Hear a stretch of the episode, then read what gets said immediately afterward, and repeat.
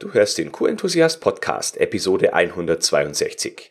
Dies ist die Tonspur eines YouTube-Videos und es geht darum, dass ich glaube, dass vielen zertifizierten Qualitätsmanagementsystemen die Systematik fehlt.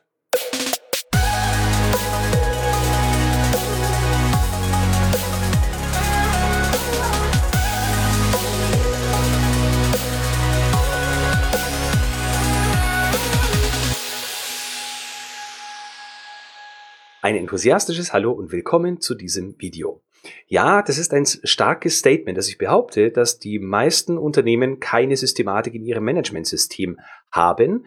Und das klingt jetzt erstmal ein wenig paradox, aber ich erkläre dir im Laufe dieses Videos, was ich genau damit meine. Ich beziehe mich bei meinen Aussagen hier vorrangig auf die ISO 9001 in der Version von 2015, aber das gleiche Problem erkenne ich bei sehr vielen anderen Managementsystemen, egal ob Umweltmanagement, Energiemanagementsystem, Nachhaltigkeit, egal um welches Managementsystem es sich handelt. Insbesondere die ersten Kapitel der Normen, die nach der High-Level-Structure aufgebaut sind, werden sträflich vernachlässigt und man macht nur das Nötigste, um Auditorinnen oder Auditoren zufriedenzustellen und meistens ist da nicht wirklich Substanz dahinter. Jede Tätigkeit, die wir als Qualitätsmanagerin oder Qualitätsmanager im Unternehmen durchführen, sollte einen Mehrwert für das Unternehmen haben. Jeder Schritt, den wir tun, baut auf einen anderen auf. Und wie das Ganze jetzt grob zusammenhängt, erkläre ich dir in diesem Video. In Kapitel 4 starten wir mit dem Kontext der Organisation. Eine Firma muss erstmal wissen, in welchem Kontext sie sich bewegt. Wer sind denn die interessierten Parteien, intern wie extern? Und daraus extrahieren wir dann die internen und externen Themen. Also um wen müssen wir uns kümmern und was sind deren Anforderungen? Und daraus müssen wir natürlich ableiten, was müssen wir tun, um diese Anforderungen bestmöglich zu erfüllen. Dem vorangestellt natürlich die Frage, wollen wir überhaupt alles Mögliche tun, um die Anforderungen zufriedenzustellen, oder gehen wir das Risiko ein, dass bestimmte interessierte Parteien eben nicht zufrieden sind, nachhaltig nicht zufrieden sind und was wären die Konsequenzen daraus? Doch dazu später mehr. Aus dieser Sammlung machen wir dann den Geltungsbereich. Wir stecken also die Grenzen ab, um wen, wann und in welchem Maße wir uns kümmern. Wie genau, das kommt dann in den späteren Kapiteln. Gleichsam mit den Gedanken über den Geltungsbereich haben wir auch definiert, wer sind eigentlich unsere Kunden? Sind die in Drittländern, sind die nur in Deutschland, sind die vielleicht nur in unserer Stadt? Sind es vielleicht gar keine Kunden, sondern Patienten oder Klienten oder eine andere Bezeichnung für Menschen, die dich für die Leistung bezahlen? Oder geht das Ganze sozusagen um eine Ecke, dass die Menschen, die eure Leistung in Anspruch nehmen, gar nicht diejenigen sind, die euch bezahlen? All das überlegt ihr euch in den vorderen Kapiteln zum Thema Kontext, interne und externe interessierte Parteien und interne und externe Themen. Aus all diesen Punkten wiederum baut ihr eine Politik, eine Qualitätspolitik, eine Umweltpolitik, eine Energiepolitik, nach welchem System ihr auch immer arbeitet. Die Politik oder ich nenne sie lieber Leitbild beschreibt, wie sich Menschen in allen Situationen verhalten sollen. Hier wird der Grundstein dafür gelegt, dass Menschen sich, auch wenn niemand hinschaut, richtig verhalten wollen, weil sie über dieses Leitbild überhaupt wissen, worauf es dem Unternehmen ankommt. Sowohl in der Innenwirkung als auch in der Außenwirkung, wenn es zum Beispiel um die Zusammenarbeit mit Lieferanten oder Kunden oder Behörden geht. Ist das bekannt? Dann weist das Unternehmen Rollen, Verantwortungen und Befugnisse zu. Es definiert, wer sind die Führungskräfte, wer berichtet an wen, wer hat die Kompetenz, was an welchem Punkt zu entscheiden, und das ist dann schon eines der Kapitel, das nicht mehr ganz so für, sagen wir mal, Kopfzerbrechen arbeitet, bei dem viele Qualitätsmanagerinnen und Qualitätsmanager schon intuitiv wissen, dass diese Punkte wichtig sind und wofür. Das nächste Kapitel, bei dem ich immer wieder sehe, dass Unternehmen und Qualitätsmanagerinnen und Qualitätsmanager sich schwer tun in der Umsetzung, ist das Thema Risiken und Chancen. Da gibt es das Märchen, dass es zu jedem Risiko auch eine Chance geben muss und umgekehrt. Da gibt es teilweise Listen, die einmal runtergetippt werden, damit man es dem Auditor zeigen kann, aber mit denen tatsächlich nichts passiert und das schon seit Jahren nicht mehr überarbeitet wurde. Das ist grausam. Wirklich.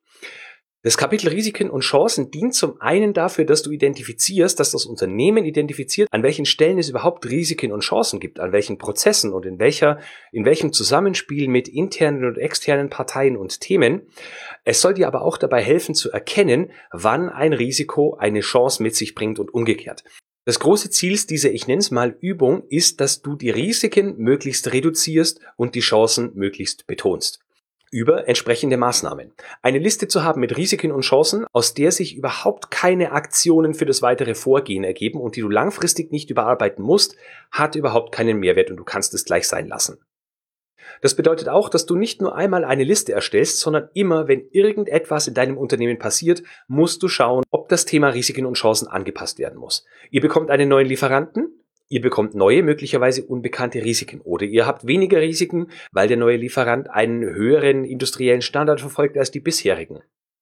Ihr stellt neue Mitarbeiter ein, auch damit kommen Risiken und Chancen ins Unternehmen. Das gibt dann wiederum eine Rückkopplung auf das Thema Bewusstsein, Kompetenz und Befugnis. Hier müsst ihr möglicherweise die Rollen auch komplett nochmal tauschen, weil Leiharbeitende möglicherweise nicht in dem Maße Entscheidungen treffen können, wie Festangestellte, die gut geschult sind und seit Jahren Erfahrung an ihrem Arbeitsplatz haben. Gleiches gilt, wenn ihr ein neues Produkt auf den Markt bringt oder eine neue Dienstleistung entwickelt. Hier stecken auch wiederum Risiken und Chancen und auch hier ist wieder die Übung, Risiken möglichst zu reduzieren, Chancen möglichst gut zu betonen und zu multiplizieren, wenn es denn mit entsprechenden Maßnahmen möglich ist. Erst jetzt kommen wir in den eigentlichen Betrieb des Managementsystems, wo es nochmal um, wo es darum geht, welche Standards die Leistung erfüllen muss, welches die Kundenanforderungen sind, die ausgesprochenen und die nicht ausgesprochenen, wie mit Kundeneigentum zu verfahren ist. All dieses Zeug, ich glaube, das ist relativ selbsterklärend, weil wir uns die meiste Zeit ohnehin mit der Leistung für unseren Kunden beschäftigen. In Kapitel 9 geht es dann schon um interne Audits und die meisten Qualitätsmanagerinnen und Qualitätsmanager nutzen interne Audits lediglich dafür, um festzustellen, ob die Anforderungen der ISO 9001 eingehalten werden. Sie kümmern sich nicht um die Anforderungen des eigenen Unternehmens. Sie kümmern sich nicht um die Weiterentwicklung des Systems, was die Themen abseits der Normkapitel betrifft. Hier wird viel Potenzial verschenkt. Ich zeige hier wieder ein paar Rückkopplungen auf. Wenn du ein internes Audit durchführst und du findest dort sehr viele Abweichungen, die wiederum Maßnahmen zur Folge haben, dann musst du wieder schauen, ob das Thema Risiken und Chancen richtig behandelt wurde ob du, oder ob du bestimmte Risiken bisher vernachlässigt hast oder bestimmte Chancen nicht so betont wurden, wie sie hätten betont werden können oder sie vielleicht komplett unter den Tisch gefallen sind. Auch kann es sein, dass hier zutage kommt, dass interne und externe Themen nicht berücksichtigt wurden oder bestimmte interessierte Parteien nicht berücksichtigt wurden. All das solltest du hinterfragen, wenn du die internen Audits auswertest. Zu guter Letzt ist dann noch das wichtige und auch oft unterschätzte Instrument der Managementbewertung. Bei dieser Managementbewertung geht es darum, dass die oberste Leitung und oder die Führungskräfte einschätzen, wie gut die Leistung des Qualitätsmanagementsystems war, also des Managementsystems und nicht der Qualitätsmanagerin oder Qualitätsmanager alleine, wie gut diese Leistung zu dem passt, was das Unternehmen erreichen möchte. Also wie gut es zur strategischen Ausrichtung passt und zu den Zielen, die das Unternehmen am Anfang des Jahres oder vielleicht auch früher oder später definiert hat. Hier fließen alle Informationen aus den vorangegangenen Kapiteln mit ein. Das Unterkapitel, in dem es um die Eingaben zur Managementbewertung geht, ist ziemlich lange. Schau da am besten mal rein. Jedenfalls schließt sich hier der Kreis. Es wird bewertet, wie gut das Managementsystem zu dem passt, was das Unternehmen erreichen möchte. Und natürlich müssen hier auch Maßnahmen definiert werden, was nach der Managementbewertung passiert. Welche Aktionen müssen durchgeführt werden? Brauchen wir mehr Ressourcen? Müssen wir die Befugnisse anpassen? Müssen wir das Bewusstsein der Mitarbeiter steigern? Müssen wir andere Kundenkreise angehen oder sind bestimmte Kunden gar nicht mehr relevant? Sind interne oder externe interessierte Parteien, Schrägstrich, Themen neu zu berücksichtigen oder fallen sie weg, weil sich die strategische Ausrichtung des Unternehmens geändert hat? Und, und, und. Es sind hunderte von Fragen, die du im Rahmen so einer Managementbewertung besprechen und behandeln kannst. Und wenn die Managementbewertung am Ende ist und die Maßnahmen definiert wurden, dann fängt das Ganze wieder von vorn an. Wenn du festgestellt hast, dass einige Kapitel noch zutreffend sind, wunderbar, dann kannst du dich um andere Themen kümmern, aber es wird immer genug zu tun geben. Aber ich bin mir sicher, wenn du jedes einzelne Kapitel der ISO 9001 nicht isoliert betrachtest, sondern im Zusammenhang mit dem ganzen System, dann wirst du an einigen Stellen Erkenntnisse bekommen, die dir bisher verborgen geblieben sind, wo du dich immer schon gefragt hast, warum muss ich das eigentlich machen? Oder wo du gedacht hast, ich mache das einmal für den Auditor, schau dann einmal im Jahr nochmal drüber, wenn der Auditor ein neues Mal kommt. Wenn der Auditor zum nächsten Mal kommt, schreib vielleicht noch eine Zeile drunter, dass ich sagen kann, yes, da hat sich was geändert, wir sind up to date. Ähm, aber das ist eigentlich nicht das, worum es hier geht. Es geht immer um die Passung für das Unternehmen. Und wenn sich im Laufe eines Jahres an einer Stelle gar nichts ändert, dann würde mich das in den heutigen Zeiten wirklich wundern. In diesem Video ging es mir jetzt heute darum, darzustellen, dass die meisten Unternehmen die ISO-Kapitel sehr isoliert betrachten und nicht als systematischen Ansatz verstehen. Jedes Kapitel hat für sich genommen seine Berechtigung, aber wird nur aber wird viel, viel wirksamer, wenn du erkennst, dass die Themen aus den einzelnen Kapiteln zusammengehören und sich in das unternehmerische Umfeld eingliedern lassen müssen.